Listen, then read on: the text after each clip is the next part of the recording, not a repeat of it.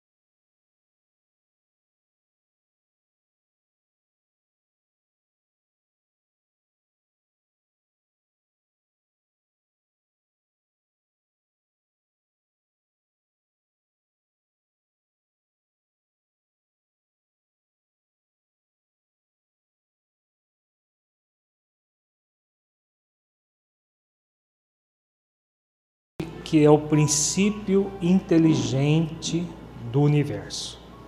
Então, nós temos nessa pergunta e na resposta a indagação de Kardec a respeito do espírito.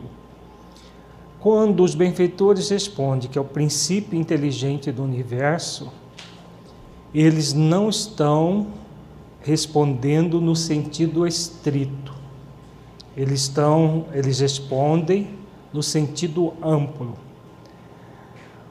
O princípio inteligente começa a evoluir na a partir da sua criação no átomo primitivo, como nos ensina a questão 540 do Livro dos Espíritos.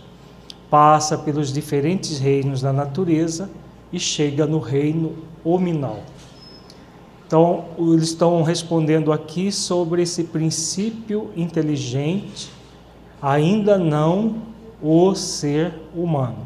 Daqui a pouco nós vamos estudar uma pergunta que a Allan Kardec que já reflete como sendo o espírito imortal dentro do reino hominal. Na questão 24, Kardec pergunta: espírito é sinônimo de inteligência? A inteligência é um atributo essencial do espírito. Uma e outro, porém, se confunde num princípio comum, de sorte que para vós são a mesma coisa. Então vejamos uh, a resposta do, dos benfeitores é que espírito e inteligência são coisas distintas. A inteligência é um atributo do espírito. Dentro de uma visão mais geral, mais ampla, nós podemos dizer que o espírito ele é inteligente. Então, como não existe inteligência fora do espírito, um e outro se confunde. Mas a inteligência é um atributo do espírito, assim como é, há outros atributos, como o atributo de ser filho de Deus, que nós já estudamos no nosso primeiro módulo do curso, é, do estudo reflexivo, há, são atributos que o espírito imortal tem enquanto ser individualizado. Na questão 76, Kardec pergunta: que definição se pode dar dos espíritos? Vejamos a resposta. Pode dizer-se que os espíritos são os seres inteligentes da criação, povoam o universo fora do mundo material. Allan Kardec faz uma, dá, coloca uma nota dizendo que a palavra espírito é empregada aqui para designar as individualidades dos seres extracorpóreos e não mais o elemento inteligente do universo. Então vejamos que há uma diferença dessa questão aqui para quest as questões anteriores.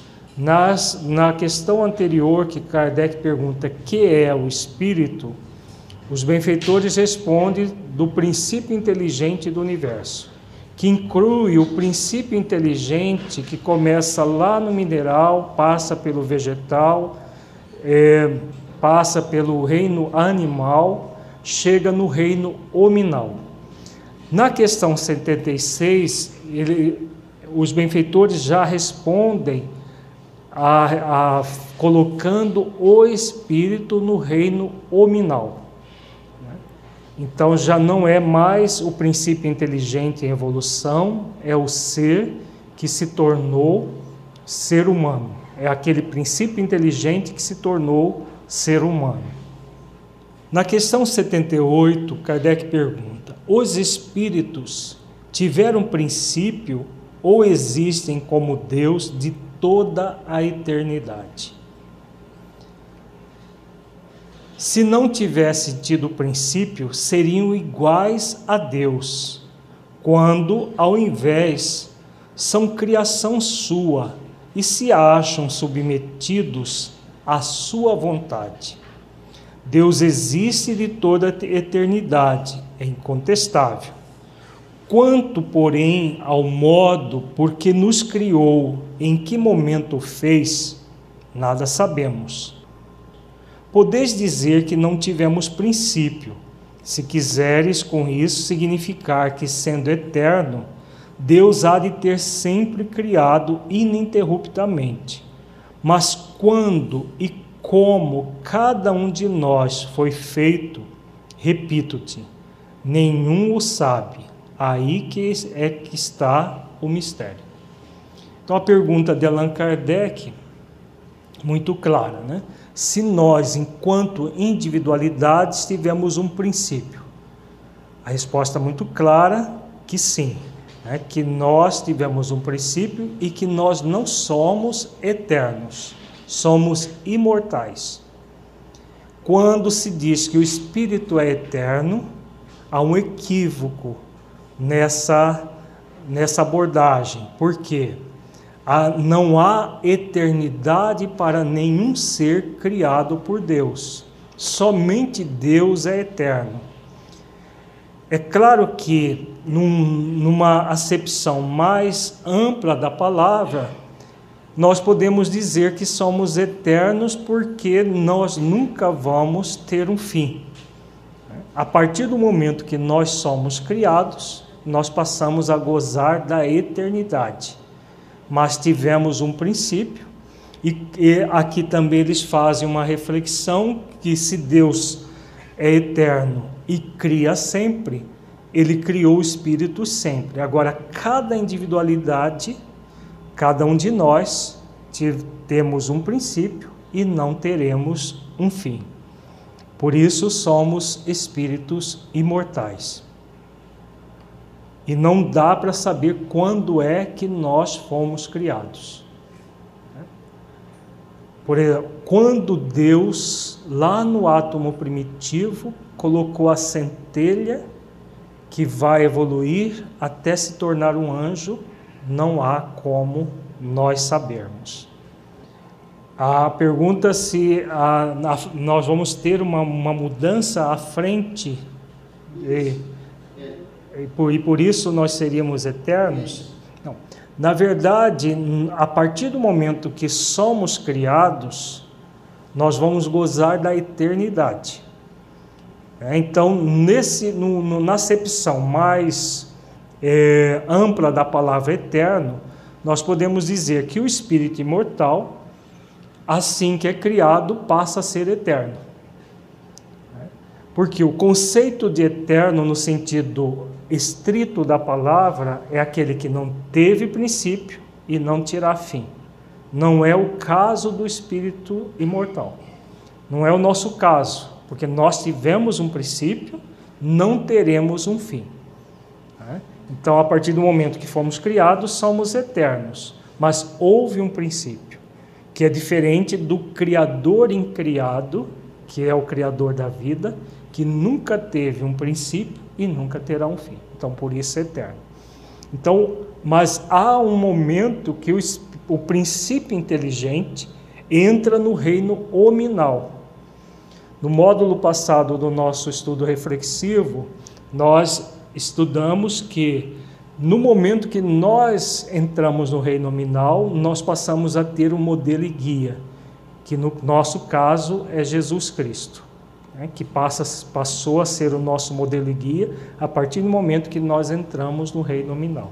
Um espírito já purificado, já perfeito, que nos é, aceitou nos tutelar até a perfeição. Então, essa é a condição do espírito em evolução, que é o nosso caso. Então, essa transformação que você disse já houve, que é a mudança do princípio inteligente, que estava evoluindo nos reinos inferiores da natureza, que chega no reino nominal. Quando ele chega no reino nominal, ele vai ser dotado de livre escolha. Nós vamos ver daqui a pouco qual o sentido dessa livre escolha em nossas vidas, tá? que vai estar intimamente ligada aos processos das influências espirituais. Na questão 81, Kardec pergunta: os espíritos se formam espontaneamente ou procedem uns dos outros? Deus os cria como a todas as outras criaturas pela sua vontade. Mas repito, ainda, um, ainda uma vez, a origem deles é mistério. É mistério porque, para o nosso nível evolutivo, não dá para entender um processo assim. Para os seres crísticos, deixa de ser mistério, porque eles, se, eles entram no estado de unidade com Deus. Quando Jesus ensina, eu e o Pai somos um, porque eles têm, o espírito crístico tem uma unidade de pensamento, de entendimento e de sentimento com Deus. E aí ele tem o conhecimento de todo o funcionamento do universo, né? no nível do espírito. Né? Então ele tem o conhecimento do funcionamento, que não é o nosso caso. Então os benfeitores aqui colocam essa questão do mistério, é mistério para o nosso nível de entendimento. Não há como, nesse nível evolutivo, nós entendermos como é que Deus cria os espíritos. Muito menos quando ou como nós fomos criados. Na questão 83, Kardec pergunta: Os espíritos têm fim? Compreende-se que seja eterno o princípio de onde eles emanam. Mas o que perguntamos é se suas individualidades têm um termo e sem dado tempo mais ou menos longo, o elemento de que são formados não se dissemina e volta à massa de onde saiu, como sucede com os corpos materiais. É difícil de conceber-se que uma coisa que teve começo possa não ter fim. Vejamos, é, primeiramente, a pergunta, né? Como nós estamos acostumados com o universo material, tudo que tem um início tem um fim. E aí Kardec pergunta: se tudo que é material tem um início e tem um fim, o espírito está na, é da mesma ordem, teve um início e vai ter um fim? Vejamos a resposta dos mentores. Há muitas coisas que não compreendeis, porque tendes limitada inteligência. Isso, porém, não é razão para que as repilais. O filho não compreende tudo o que a seu pai é compreensível, nem o ignorante tudo o que o sábio apreende. Dizemos que a existência dos espíritos não tem fim. É tudo o que podemos por agora dizer. Então aqui eles reafirmam que Houve um princípio para todo espírito e nunca haverá um fim. Somos espíritos imortais. É o que nós podemos entender nesse estado evolutivo.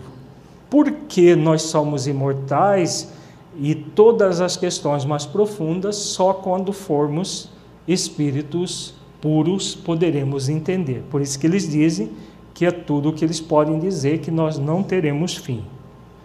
Na questão 87, Kardec pergunta: ocupam os espíritos uma região determinada e circunscrita no espaço? Estão por toda parte, povoam infinitamente os espaços infinitos. Tendes muitos deles de contínuo a vosso lado, observando-vos e sobre vós atuando sem o perce perceberdes. Pois que os espíritos são uma das potências da natureza e os instrumentos de que Deus se serve para a execução de seus desígnios providenciais. Nem todos, porém, vão a toda parte, por isso é que há regiões interditas aos menos adiantados. Então vejamos esta resposta da questão 87, ela é fundamental para nós entendermos a influência dos espíritos em nossas vidas. Vejamos que os benfeitores dizem que os espíritos são uma das potências da natureza. Então são seres próprios da natureza, quer estejam no corpo ou fora do corpo. Nós ainda vivemos uma sociedade muito mística e muito ignorante. Então as pessoas tendem a ver os espíritos como seres sobrenaturais. Existem alguns documentários que colocam os espíritos como seres fantasmagóricos, que habitam lugares mal assombrados. Tem gente que morre de medo de espíritos seria uma pessoa que é, é, semelhante à pessoa que tem morre de medo de ver o seu reflexo no espelho. O tempo todo nós estamos rodeados dos espíritos, como diz aqui a resposta muito clara, observando-nos e sobre nós atuando sem nós percebermos. Porque se eles são uma das potências da natureza, existem em toda parte e estão em todos os lugares, é, e como são invisíveis para nós, estão o tempo todo nos rodeando. Então não adianta ter medo dos espíritos. O que nós devemos ter é respeito e discernimento para fazer as escolhas das companhias que nós queremos. Todos esses espíritos estarão se aproximando de nós de acordo com o nosso tipo de vida, sempre. Então, se a nossa índole é uma índole desequilibrada, nós a, a, é, atrairemos espíritos desequilibrados, perturbadores. Nós vamos ver muito ao longo desse, desse módulo do estudo reflexivo ao, ao tipo de espíritos que nós atraímos de acordo com o nosso movimento interno. Se o nosso movimento é de busca do bem, é de, de estar sempre é, é, com a mente focada no bem, nós vamos atrair espíritos que também comungam com o bem. Então, é, é, todo esse movimento ligado ao misticismo, de ver os espíritos como seres sobrenaturais, que habitam determinadas regiões, é, de casas mal assombradas, é tudo ignorância das pessoas. Estão por toda parte, aqui nesse ambiente está repleto de espíritos na, da dimensão espiritual. Alguns conscientes de que estão assistindo uma, um, um encontro reflexivo, outros nem têm consciência disso. Muitos estão no ambiente achando que estão ainda encarnados, que ainda estão no corpo, nem têm noção de que estão desencarnados. Essa é a realidade na dimensão espiritual. Na questão 120, Kardec pergunta: Todos os espíritos passam pela fieira do mal para chegar ao bem? Então aqui nós vamos já adentrando na questão. Já que os espíritos estão por toda parte, é, eles são bons ou são maus por natureza? Vejamos a resposta. Pela fieira do mal, não, pela fieira da ignorância. Então, não há espírito voltados ao mal por é, natureza. Nós somos criados simples e ignorantes, como nos diz a resposta da questão 115 do Livro dos Espíritos. E vamos, nessa simplicidade e ignorância, evoluir até a pureza espiritual. Uns seguem o caminho do bem, outros podem optar pelo caminho do mal, mas todos chegam à mesma condição de pureza espiritual.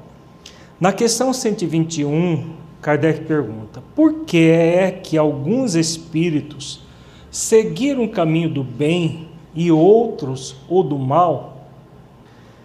Não têm eles o livre arbítrio? Deus não os criou maus, criou-os simples e ignorantes. Isto é, tendo tanta aptidão para o bem quanto para o mal os que são maus assim se tornaram por vontade própria. Então vejamos que a resposta também é muito clara, no sentido de que Deus nos cria todos na mesma condição, simplicidade e ignorância.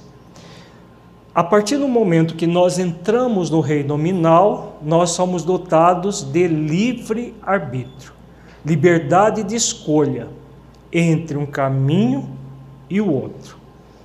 Quando enveredamos pelo caminho do mal, fazemos por vontade própria. Agora, não apenas por vontade própria. Vejamos nas respostas seguintes que há um fator importantíssimo nessa questão da opção pelo mal. Na questão 122, Allan Kardec pergunta: Como podem os espíritos, em sua origem, quando ainda não têm consciência de si mesmos, gozar da liberdade de escolha entre o bem e o mal? Há neles algum princípio, qualquer tendência que os encaminhe para uma senda de preferência a outra? Vejamos a pergunta extremamente inteligente de Allan Kardec. Para entendermos bem as respostas do Livro dos Espíritos, é muito importante que nós entendamos as perguntas. O que Kardec está querendo dizer aqui? Se o, o, espírito é criado simples e ignorante, lá na sua origem, quando ele está na época das cavernas, lá na, ensaiando as primeiras encarnações no reino nominal, ele tem pouca consciência de si. Como ele tem pouca consciência de si, ou quase nenhuma, como que ele pode gozar de liberdade entre o bem e o mal? Então, essa, essa questão da escolha, existe um princípio neles que faz a escolha, a escolha entre o bem e o mal? Se existisse esse princípio, quem é que teria nos dotado desse princípio? Deus. Então, Deus é que seria responsável pela nossa escolha de ir para o bem ou para o mal. Se for assim, se a resposta for sim a essa pergunta, Deus é que seria responsável pelas nossas escolhas, equivocadas ou acertadas. Vejamos os que os benfeitores respondem. O livre-arbítrio se desenvolve à medida que o espírito adquire a consciência de si mesmo. Já não haveria liberdade desde que a escolha fosse determinada por uma causa independente da vontade do espírito. A causa não está nele, está fora dele, nas influências a que cede em virtude da sua livre vontade. É o que se contém na grande figura emblemática da queda do homem e do pecado original. Uns cederam à tentação, outros resistiram. Então vejamos, aqui nós vamos já adentrar na questão da influência dos espíritos em nossas vidas. Se o espírito é criado simples e ignorante, ele é uma das potências do universo, como nós estamos vendo. No primeiro momento, realmente ele tem uma consciência ainda muito embrionária, muito é, pequena, pueril mas ele já é dotado de livre-arbítrio, porque senão ele não seria ser humano. O animal, por mais evoluído que ele seja, ele não é dotado de livre-arbítrio. Quando o princípio inteligente alcança essa condição para adentrar no reino hominal, o que o caracteriza o espírito no reino nominal é a capacidade de escolha, mesmo que seja uma escolha ainda rudimentar, não totalmente é, é, formada, que só vai acontecer pelas experiências que o espírito passa ao longo das suas existências. Mas é, ao adentrar no reino nominal, ele adquire consciência. E aí é, os benfeitores falam que a opção entre um caminho e o outro vai ser sempre do espírito, mesmo ainda simples e ignorante. Então a causa não está nele, no sentido de que não existe um princípio que faz com que o espírito vá para um caminho do mal ou o caminho do bem, porque se existisse seria divino esse, essa origem e não do espírito. Se a causa não está nele, onde está essa causa? Onde está essa tentação? Porque aqui eles falam, colocam muito claro: uns cederam à tentação, outros resistiram. Então, existe uma causa fora, que é a tentação, mas a tentação vai apenas estimular o que em nós? O que, que a tentação externa estimula em nós? Hã? A tentação dentro, a nossa, é, o nosso desejo de ir para um caminho ou para outro caminho. Faz uma, um comentário muito interessante que a antropologia, a psicologia, a sociologia explica que muitos dos nossos comportamentos foram adquiridos nas influências das próprias tribos onde nós é, vivíamos com outras pessoas e tudo mais. Isso é, é, essas descobertas da sociologia, da antropologia, diz respeito à influência dos espíritos encarnados. Nós recebemos influência dos espíritos encarnados que convivem conosco o tempo todo, porque o fato de nós estarmos encarnados, nós não deixamos de ser essa potência viva do universo mas também recebemos as influências de seres extracorpóreos que estão na dimensão espiritual.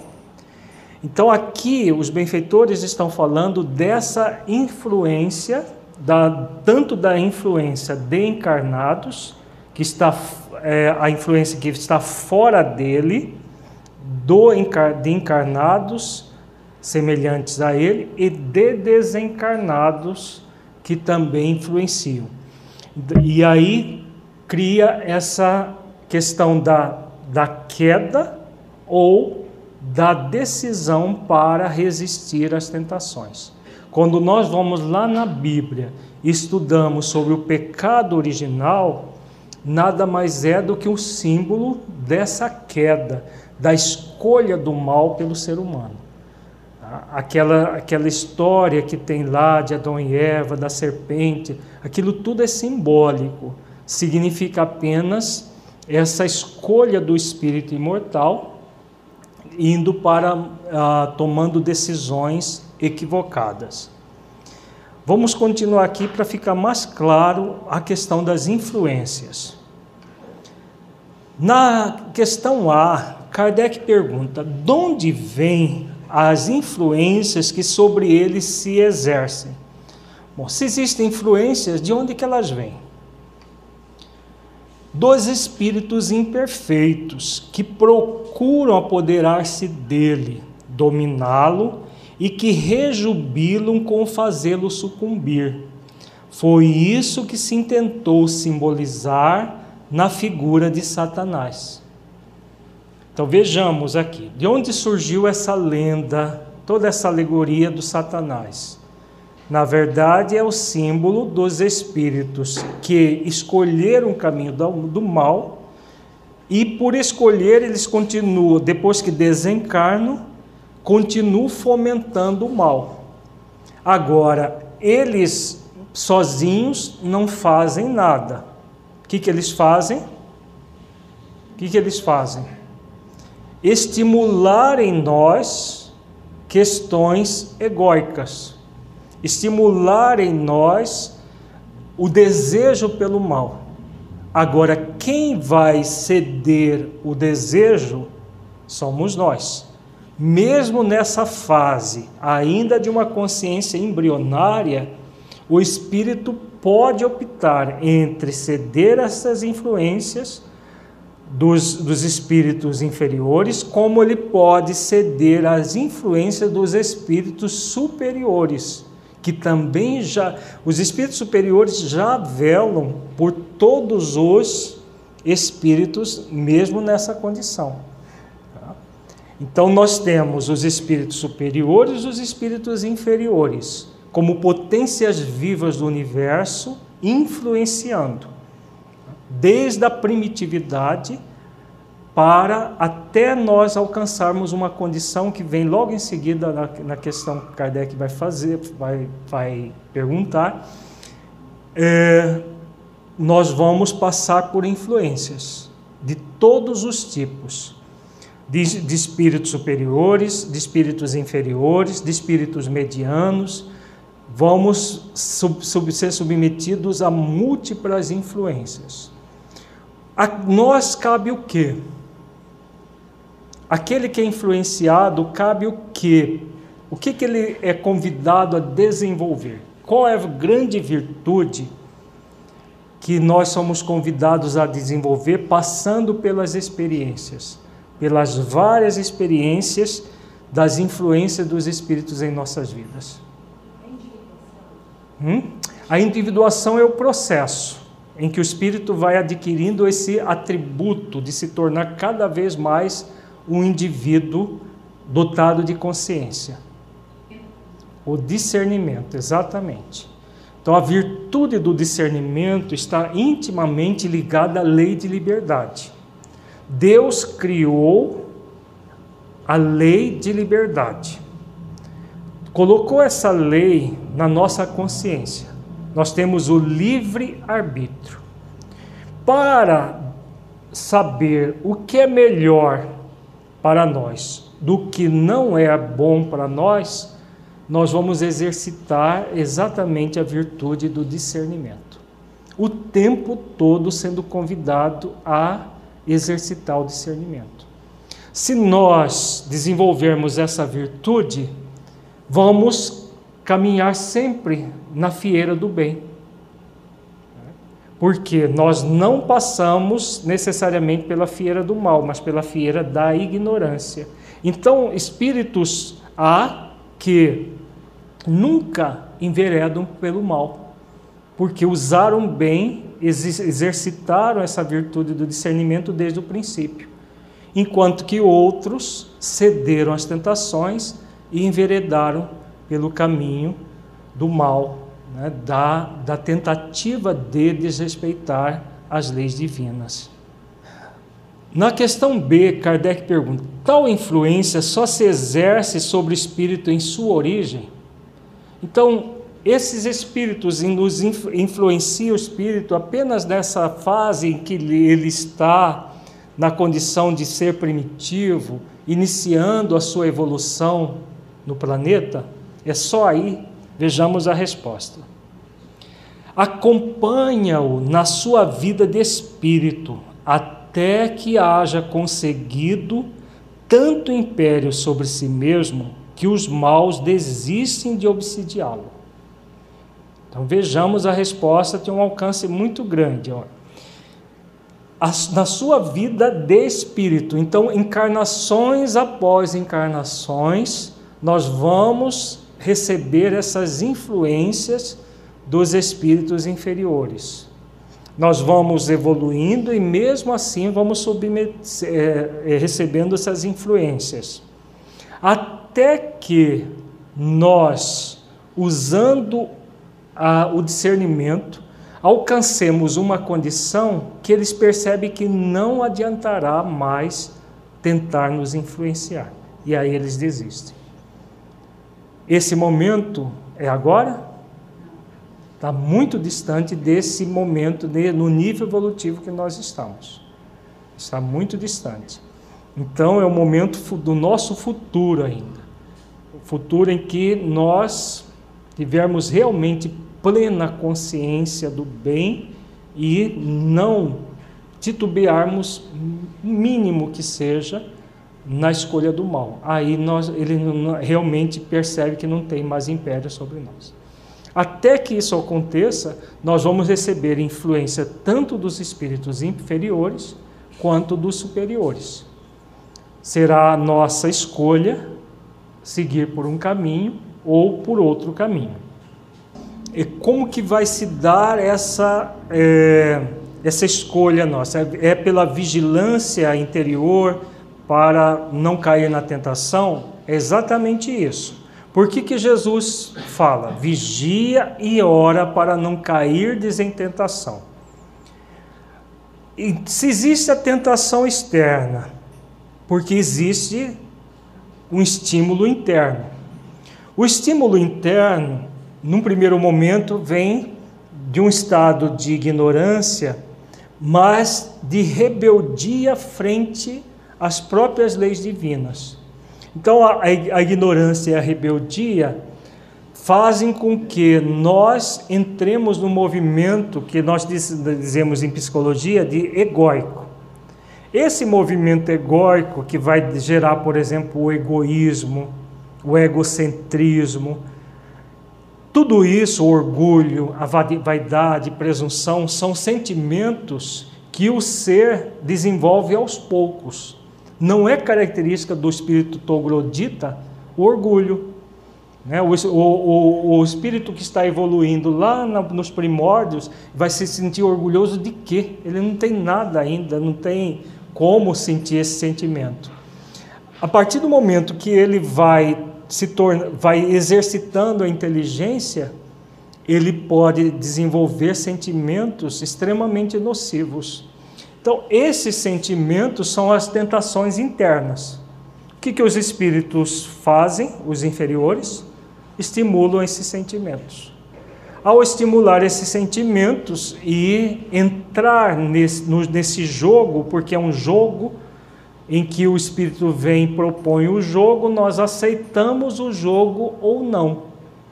O que vai fazer com que nós não aceitemos o jogo? A vigilância.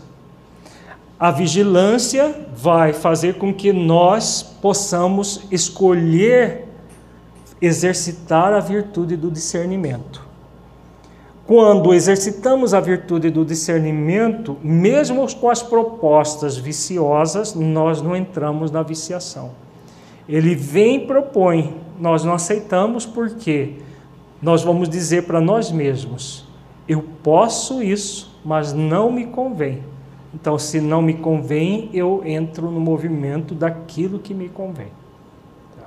Então, todo o mecanismo de evolução vai se dar nessas duas áreas, inteligência e emoção.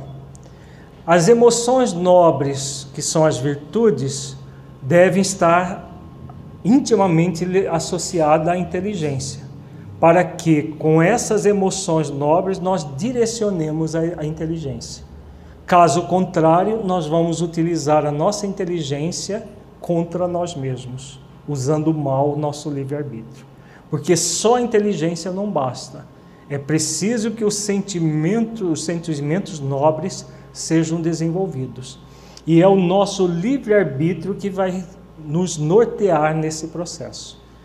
A liberdade de escolha entre aquilo que queremos para as nossas vidas.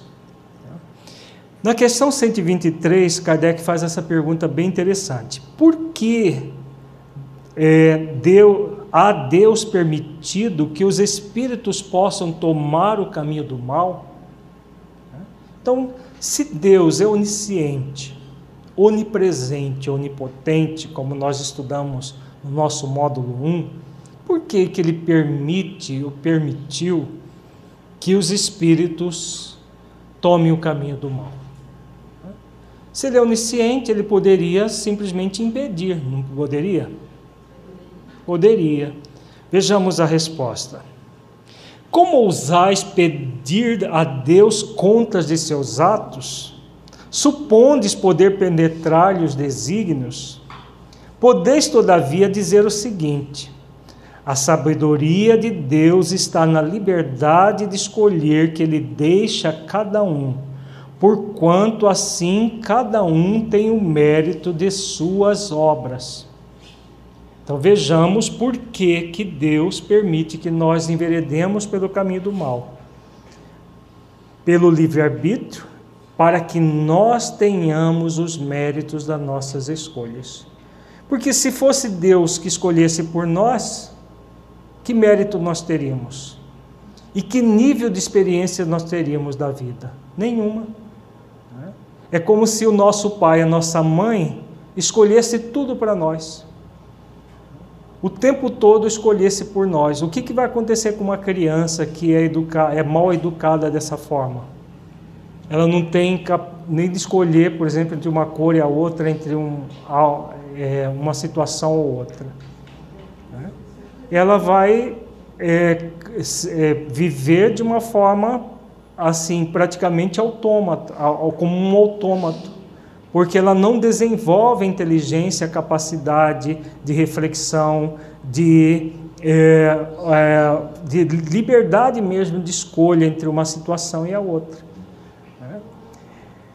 Se Deus fizesse isso conosco, nós ficaríamos eternamente como crianças espirituais.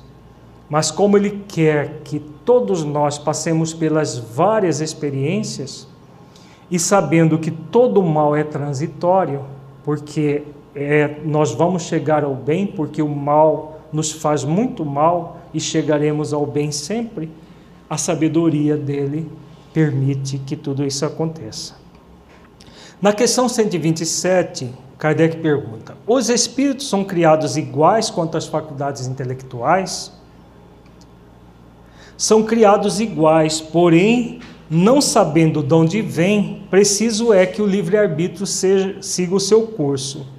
Eles progridem mais ou menos rapidamente em inteligência como em moralidade. Então, aqui as duas questões que nós falamos, falávamos agora há pouco. Existe a inteligência, que é um atributo do espírito, e a moralidade, que é um outro atributo do espírito. Para que o espírito ele use o livre-arbítrio para seguir o caminho do bem, ele precisa de inteligência e de moralidade. Quando ele só desenvolve a inteligência, o que, que pode acontecer? Esses gênios das sombras que são simbolizados na figura de Satanás, quem eles são? São inteligentes?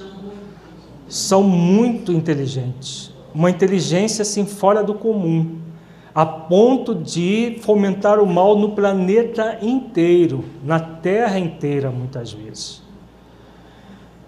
E por que que eles fazem isso?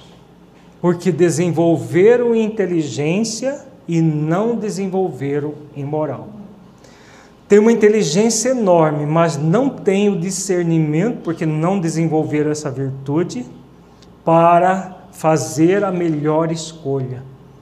Fazem a escolha de seguir por um caminho do mal, pelo desenvolvimento muito intenso do, do orgulho, do egoísmo, do egocentrismo.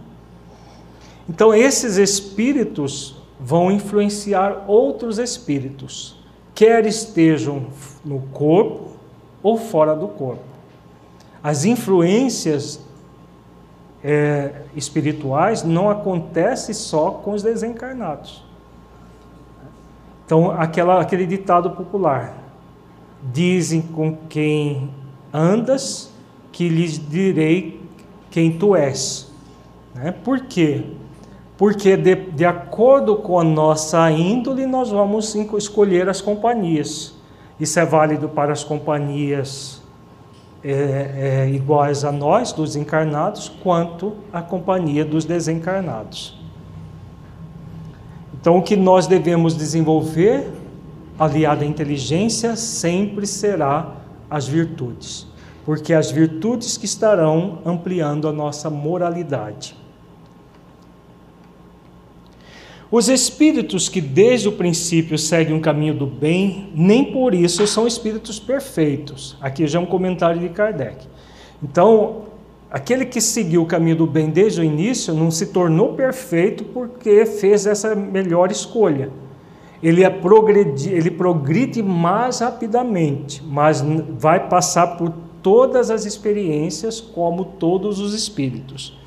Não tem, é certo, maus pendores mas preciso adquirir a experiência e os conhecimentos indispensáveis para alcançar a perfeição.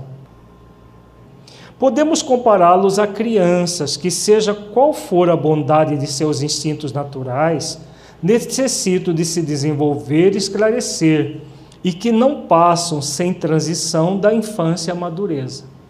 Então, o processo de evolução vai se dar para todos os espíritos de maneira semelhante.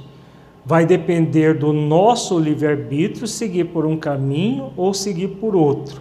Seguindo pelo caminho do mal, nós vamos levar mais tempo para nos aperfeiçoar. Seguindo pelo caminho do bem, esse tempo é abreviado, mas nunca vai ser é, impedido de acontecer. Simplesmente, assim como há homens que são bons e outros que são maus desde a infância, também há espíritos que são bons ou maus desde a origem, com a diferença capital de que a criança tem instintos já inteiramente formados, enquanto que o espírito, ao formar-se, não é nem bom nem mau. tem todas as tendências e toma uma ou outra direção por efeito do seu livre-arbítrio. Então vejamos o quão importante é essa liberdade de escolha que nós trazemos. Nós somos criados simples e ignorantes e temos é, dois, duas possibilidades a seguir. A nossa, o nosso discernimento, que poderá ser orientado pelos espíritos superiores para que nós usemos bem o nosso livre-arbítrio, ou podemos abrir mão desse discernimento e ser orientados por espíritos menos felizes. Na questão 558, Kardec pergunta: Alguma outra coisa incumbe aos espíritos fazer que não seja melhorarem-se pessoalmente? Então, aqui nós já vamos eh, trabalhar a questão da função dos espíritos no universo. Para que, que nós existimos? Por que, que Deus criou os espíritos? É simplesmente para evoluir ou existe por um motivo mais profundo? concorrem para a harmonia do universo, executando as vontades de Deus, cujos ministros eles são.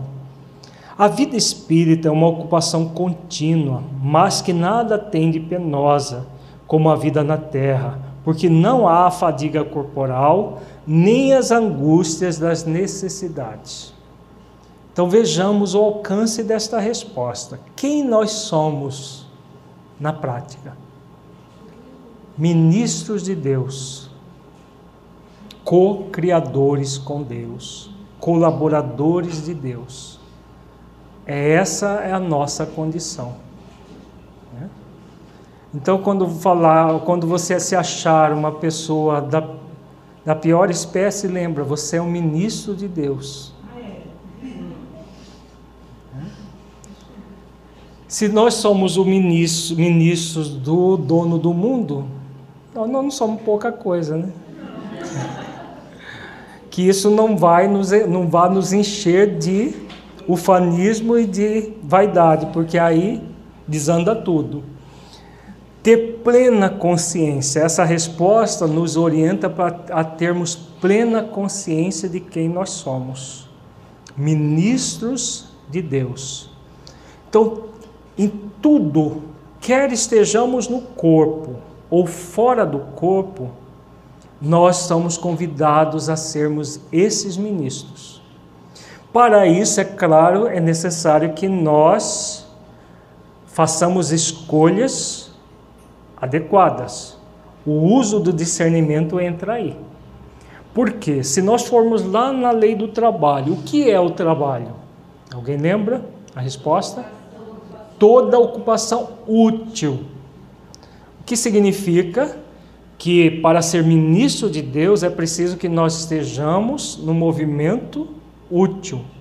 E o que é útil dentro de uma visão profunda? Critério da utilidade está em função de qual lei? A lei de amor, justiça e caridade. Útil vai ser tudo aquilo que é amoroso, justo e caridoso. Então, quando alguém se torna envereda pelo caminho do mal e passa a praticar o mal, o que, que ela está fazendo? O que, que a pessoa está fazendo com ela mesma? Quer encarnado, que quer esteja encarnado ou desencarnado. Abrindo mão temporariamente de ser ministro de Deus. Porque só é ministro de Deus aquele que cumpre a vontade de Deus. O mal está dentro da vontade de Deus? Não. O mal é o mau uso da nossa capacidade de escolha. Não é escolha divina. Nós não fomos criados para o mal. Mas podemos ir por esse caminho e abrimos mão momentaneamente, temporariamente, porque, como espíritos imortais que somos, cedo ou tarde nós vamos abrir mão dessa condição do mal e vamos nos tornar ministros de Deus.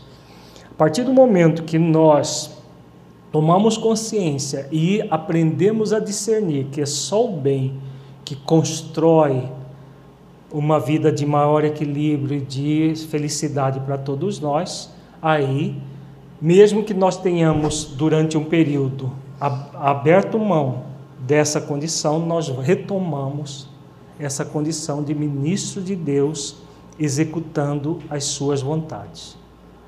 A reflexão de que se Jesus ensinou, nos ensinou que somos filhos de Deus, os benfeitores aqui estão ensinando, a, a, a, através de Allan Kardec, que apesar é, nós somos filhos enquanto criaturas divinas, mas no nível da função de todos nós filhos de Deus, nós somos ministros dele, né? porque nós vamos é, ser os executores das, da vontade divina, como está aqui nessa, nessa resposta.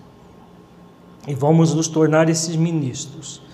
Existem, claro, categorias diferentes de ministros. Né? Existem os ministros como os espíritos crísticos, que são unos com Deus, e os ministros em evolução, aqueles que vão cumprindo a vontade divina no seu nível, como é o nosso caso. Na questão 559, Kardec pergunta: também desempenham função útil no universo os espíritos inferiores e imperfeitos? Vejamos a, a, a, o nível da pergunta, né? Todos são úteis no universo, mesmo os espíritos inferiores e imperfeitos? Vejamos, ele não está perguntando os espíritos maus, inferiores e imperfeitos. Se o espírito é criado simples e ignorante e pode passar pela feira, é, passa pela feira da ignorância, mas não necessariamente da feira do mal, o espírito que fez boas escolhas desde o início, ele é inferior? É. Ele é imperfeito? Também é. é? Mas ele não enveredou pelo caminho do mal.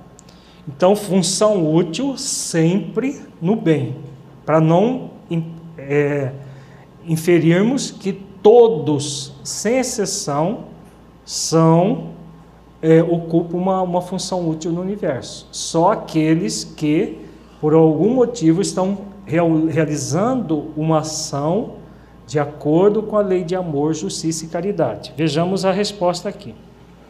Todos têm deveres a cumprir para a construção de um edifício não concorre tanto o último dos serventes e pedreiro como o arquiteto? Então todos têm uma função. Na questão 540 do Livro dos Espíritos, fala da função dos espíritos é, inferiores junto aos à, natureza. São esses espíritos inferiores que ainda, ainda estão materializados, cumprem uma função muito significativa junto às nuvens, às entranhas da Terra para, é, para formar os, o, toda a questão climática no planeta, tudo é conduzido pelos espíritos superiores, mas utilizando esses outros espíritos como o arquiteto utiliza do servente de pedreiro. O arquiteto não vai lá com toda a capacidade dele, pegar na colher de, de, de, de pôr a massa no tijolo, assentar tijolo. Ele estuda tudo, planeja tudo e tem os, os aqueles que estão mais acostumados ao trabalho braçal que vão fazer isso. Então é a mesma coisa, claro, aqui no nosso mundo físico é uma cópia imperfeita do que acontece no mundo espiritual. Os espíritos superiores vão utilizar desses espíritos inferiores e imperfeitos para é, se servirem como o servente de pedreiro é, serve ao arquiteto. Na questão 560, Kardec pergunta: tem atribuições especiais cada espírito? Todos temos que habitar em toda parte e adquirir o conhecimento de todas as coisas, presidindo sucessivamente ao que se efetua em todos os pontos do universo. Mas, como diz o Eclesiastes, há tempo para tudo. Assim, tal espírito cumpre hoje neste mundo o seu destino, tal outro cumprirá ou já cumpriu o seu em época diversa, na terra, na água, no ar, etc.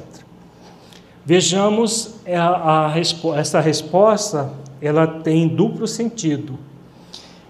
Eles come, os benfeitores começam a falar do espírito é, no, na espécie humana e depois eles falam do princípio inteligente. Ao final da resposta está muito claro aqui eles falando do princípio inteligente, que já cumpriu a sua função na terra, na água, no ar. No, desde da, da, da, dos minerais, dos vegetais, no animal, até chegar no, no ser hominal. Há tempo para tudo. Todo o processo de evolução, como nos ensina a questão 540, começa no átomo e vai até o arcanjo que começou pelo átomo. Na questão 561, Kardec pergunta: são permanentes para cada um e estão nas atribuições exclusivas de certas classes as funções que os espíritos desempenham na ordem das coisas? Então, se essas funções que eles têm são permanentes, vejamos a resposta de Allan Kardec todos têm que percorrer os diferentes graus da escala para se aperfeiçoarem. Deus, que é justo, não poderia ter dado a uns a ciência sem trabalho, destinando outros a só adquirirem com esforço. Então, todos vão passar pelos mesmos caminhos, né? cada um caminhando do seu jeito, porque nós somos seres únicos mas ninguém vai ser criado já inteligente e já moralizado, e o outro é ignorante e ah, ainda não moralizado. Todos nós passamos pelo mesmo caminho. Muitas pessoas equivocadamente acham, por exemplo, que Jesus foi criado já perfeito. Até pessoas do movimento espírita pensam isso muitas vezes. E está muito claro nessa resposta, como em várias outras dos livros dos Espíritos, que todos, sem exceção, tiveram a mesma origem. Porque senão Deus seria injusto. Se um único Espírito já fosse criado perfeito, Deus não seria soberanamente justo e bom. Porque criou um que seja sem fazer esforços, enquanto que os demais precisam fazer esforços. É o que sucede entre os homens, onde ninguém chega ao supremo grau de perfeição numa arte qualquer sem que tenha adquirido os conhecimentos necessários praticando os rudimentos dessa arte. Aqui é um comentário de Kardec. Ela faz essa analogia. Por exemplo, um virtuoso em violino hoje. Ele começou virtuoso, não, ele começou desafinando o violino, arrebentando corda de violino, até chegar na condição de virtuoso. Né? Uma pessoa que começa hoje poderá ser virtuosa amanhã? Também poderá. Vai depender do esforço dela. Enquanto que num, para adquirir, por exemplo, a maestria numa arte, uma encarnação muitas vezes não basta, o espírito é imortal. Então ele tem a eternidade para se tornar perfeito. Na questão 562, Kardec pergunta: já não tendo o que adquirir, os espíritos de ordem mais elevada se acham em repouso absoluto ou também lhes tocam ocupações? Aqui é uma pergunta em relação à ideia de que as pessoas vão ficar naquela beatitude é, a eterna, tocando harpa, chupando uva, né? depois evolui, vai para o céu e fica lá eternamente naquela condição. Né? Será que a gente trabalha duro aqui, depois é repouso eterno? Será que é assim? Vejamos a resposta. Que quererias que fizessem na eternidade? A ociosidade eterna seria um eterno suplício. A ociosidade é, eterna seria ótimo só para os preguiçosos, só que os preguiçosos não vão para o céu, né? no céu do ponto de vista simbólico do termo, vão demorar muito, então vão deixar de ser preguiçosos e aí, quando forem laboriosos, não vão querer esse céu de beatitude, porque seria realmente um eterno suplício. Não há, não há descanso em paz, há trabalho de pacificação. Se não for, se, pessoa, se o espírito já é pacificado, ele vai trabalhar pela paz de outros espíritos. Né? É o que acontece com os espíritos superiores na Terra. Sob o comando de Jesus, eles trabalham diuturnamente para que a paz no planeta seja feita, porque eles já se pacificaram e aí eles trabalham. Então, não há descanso em paz, só nas lápides dos túmulos, né? Descansa em paz eternamente. Pura ilusão. De que natureza são as suas ocupações? Receber diretamente as ordens de Deus, transmiti-las ao universo inteiro e velar por que sejam cumpridas. Olha como é, como é belo o destino de todos nós. Se todos nós, quando estamos fazendo algo útil, somos ministros de Deus, agora existe aquele ministro que ainda está na condição do servente, fazendo a comparação que nós vimos agora há pouco, e aquele que já está na condição do arquiteto. Os espíritos superiores e os espíritos puros, eles já eh, recebem, principalmente os puros no caso, recebem diretamente as ordens de Deus e transmite por todo o universo. Por isso que Jesus ensina, eu e o Pai somos um. Né? Ele, ele diz isso. Um, porque a comunicação um espírito crístico com Deus é direta recebendo as ordens que eles cumprem não como ordens, como nós entendemos que é uma ordem, né? Nós entendemos uma ordem como obrigação para um espírito superior, para um, e para um, principalmente para um espírito crístico. A ordem divina é um, algo que eles vão realizar com imenso prazer, com imensa satisfação de estar sendo realmente aquele ministro co-criador e colaborador por excelência. Na questão 563, Kardec pergunta: são incessantes as ocupações dos espíritos? Incessantes, sim, atendendo-se a que sempre ativos são os seus pensamentos, porquanto vivem pelos pensamentos. Importa, porém, não identifiqueis as ocupações dos espíritos com as ocupações materiais dos homens. Essa mesma atividade lhes constitui um gozo pela consciência que têm de ser úteis. Então, é o que nós acabamos de falar. Né?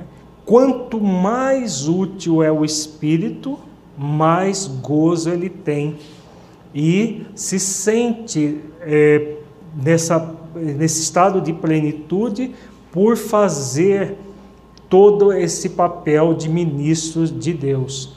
E as atribuições deles não têm nada a ver com essas ocupações extremamente materiais do, é, do nosso mundo como encarnados.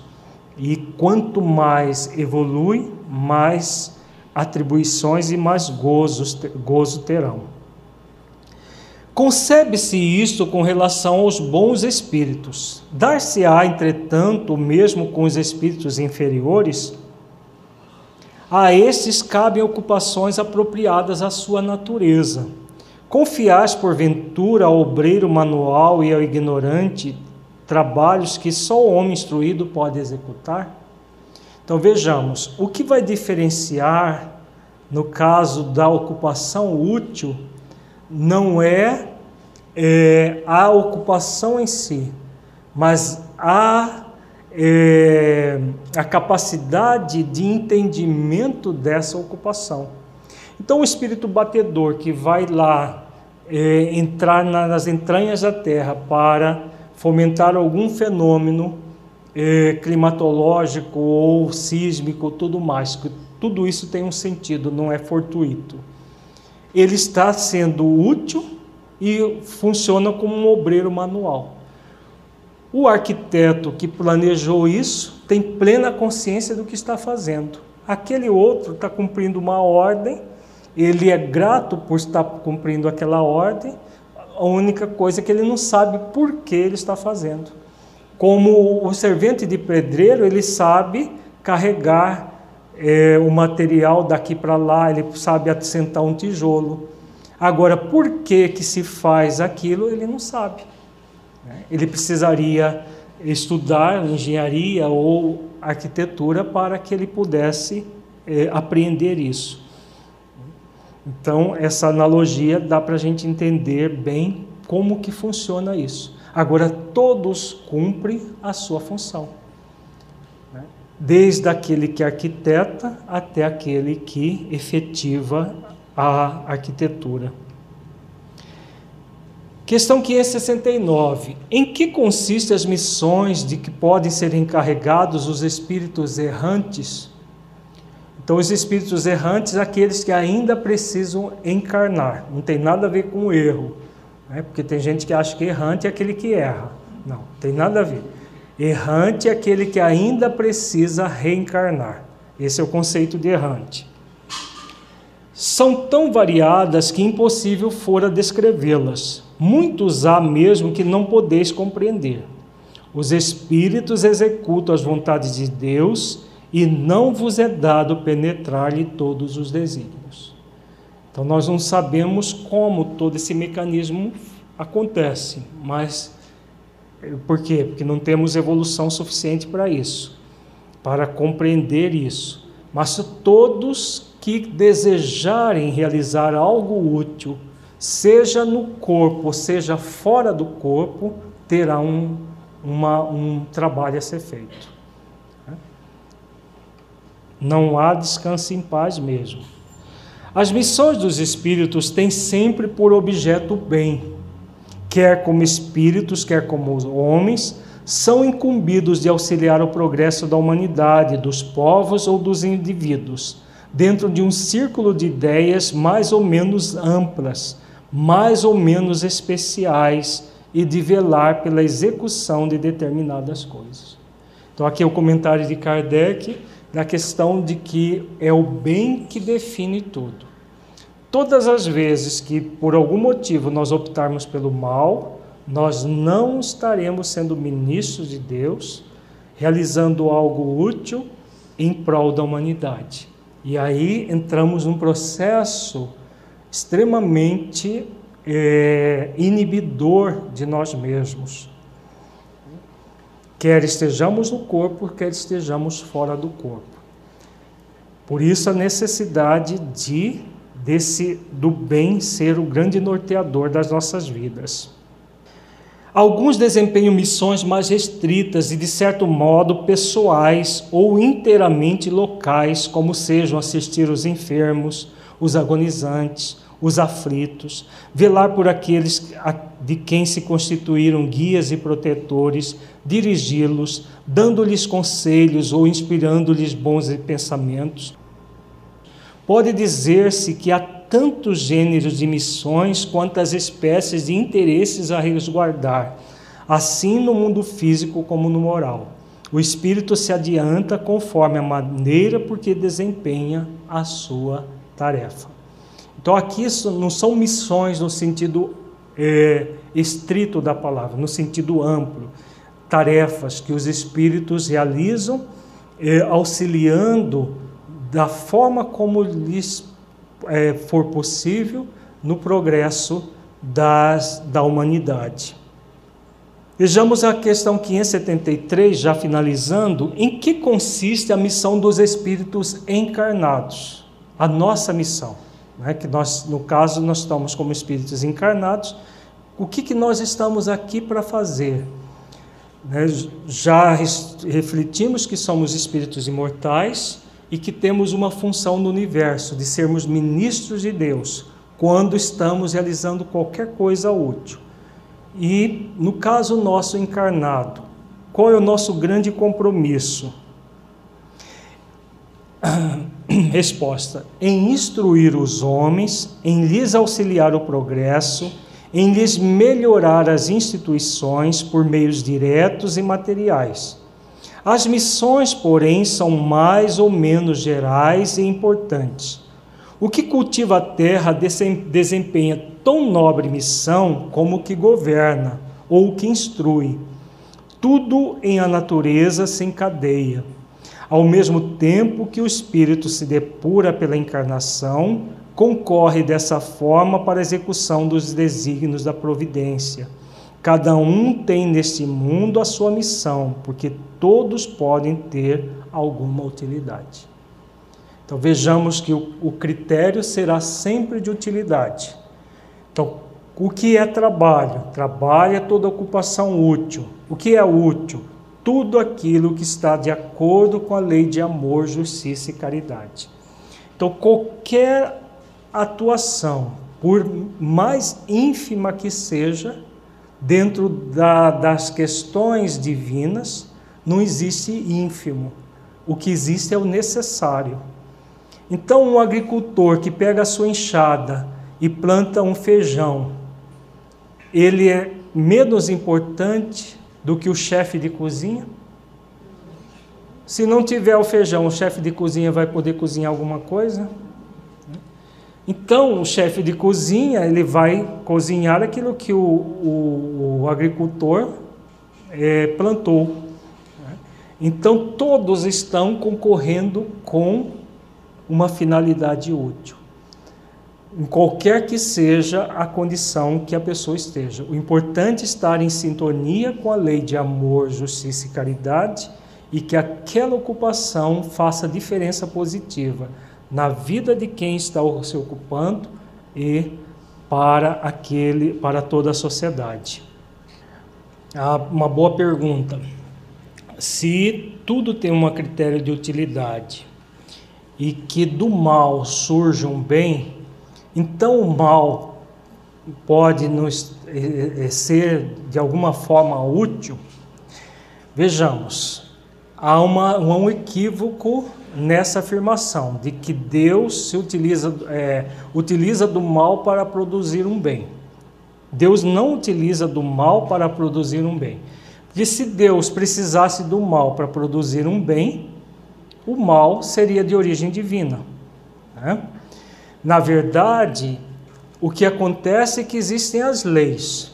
Todas as vezes que nós infringimos as leis, estamos produzindo o mal. Ao produzir o mal, o mal ele gera um mal-estar para quem produz e para quem recebe esse mal que vai gerar um estado de cansaço do próprio mal. E aí, a partir dessa tomada de consciência do espírito, ele volta ao caminho do bem. Então não quer dizer que o mal seja útil. Ele sempre será, é, ele estará sempre em desacordo com a lei divina. Né? E não será útil.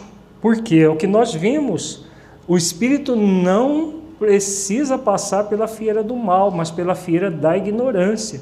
E pode, desde o princípio, seguir o caminho do bem. Então não há hipótese alguma utilidade no mal. O que existe é um cansaço do mal, e aí, quando há o cansaço, chega-se o bem. Por isso que Deus permite o mal. Então, naquela questão que nós vimos que Deus permite o mal, por quê? Porque Ele sabe, por ser onisciente, que vai chegar um momento que o espírito cansa desse mal. Quer ele seja o fomentador direto do mal, seja ou, ou alguém que é, é estimulado a realizar o mal. Né? Então é, é fundamental que a gente reflita isso para não criar sofismas. Porque senão a gente vai dizer, não, então se o mal vai surgir algo útil, então ele é útil. Isso é um sofisma. Né? Ele sempre será nocivo. Mas como ninguém veio para viver de uma maneira nociva, vai chegar um momento que cessa o mal. Todo mal cessará, mas não por uma intervenção divina, Dá para entender isso, gente? Não é por uma intervenção divina, é por um cansaço da criatura de fomentar o mal. Né? É claro que existe o mal coletivo, que existem intervenções, mas não para acabar com o mal do espírito individualmente falando. Isso só vai ser é, é, a, a, de, desaparecer esse mal pelo uso adequado do livre-arbítrio daquele espírito. Por exemplo, nós estamos agora na Terra em plena fase da transição planetária. Então, o que está acontecendo? Muitos espíritos empedernidos no mal estão passando por uma intervenção divina. O que está acontecendo com eles? Estão sendo exilados em outro planeta. O mal na Terra vai acabar. Chegou o momento do mal na Terra acabar. E isso vai ter uma intervenção por causa da coletividade, daqueles que desejam o bem querem o bem, vão herdar a terra, como Jesus ensina. Os mansos e pacíficos herdarão a terra. É, Bem-aventurados os mansos e pacíficos, porque eles herdarão a terra. É uma das bem-aventuranças que o Mestre nos ensina. Agora, individualmente, quem é que vai fazer com que o mal desapareça? É Deus? É o Espírito. Ele vai ser levado para um planeta primitivo, vai reencarnar ali, pode colocar todo o seu mal para fora, mas vai chegar um momento que ele vai cansar de viver esse mal e vai desejar o bem. Então, esse mal foi, vai ser útil? Não, não vai ser útil. Mas ele chega um momento que ele cansa e aí ele passa a produzir coisas úteis ele vai ser ministro de Deus num outro planeta. Porque ele vai passar por tantas agruras do ponto de vista material que ele vai desejar utilizar a sua inteligência para coisas úteis e não para destruição como ele está usando aqui na Terra. Deu para entender isso? Então isso é uma intervenção divina, mas no nível coletivo, não no nível individual. Ou seja, tá? há necessidade da dor para se chegar dor. Nunca. Nunca vai haver necessidade. Né? Mas quando nós enveredamos pelo caminho do mal, sempre haverá dor. E aí, para a gente se cansar desse mal. Vamos fazer a nossa avaliação reflexiva. Feche os olhos. Entre em contato com você mesmo em essência, buscando sentir o conteúdo estudado neste encontro.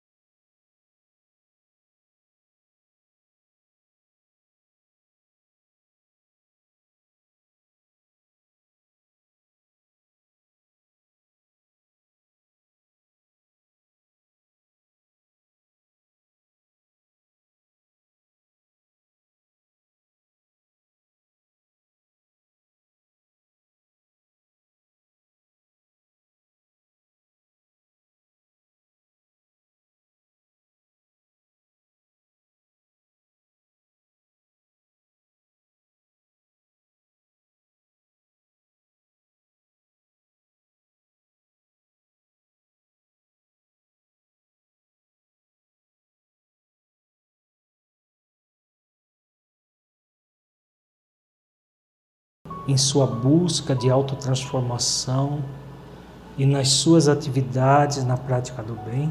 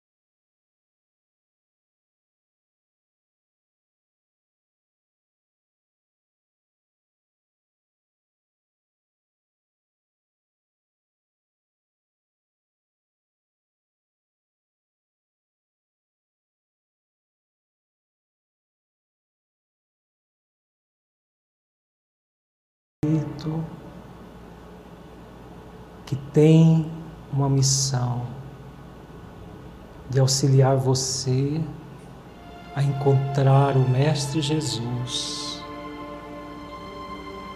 que por sua vez é o caminho de lhe levar até Deus. Sinta a presença amorosa dele na sua vida.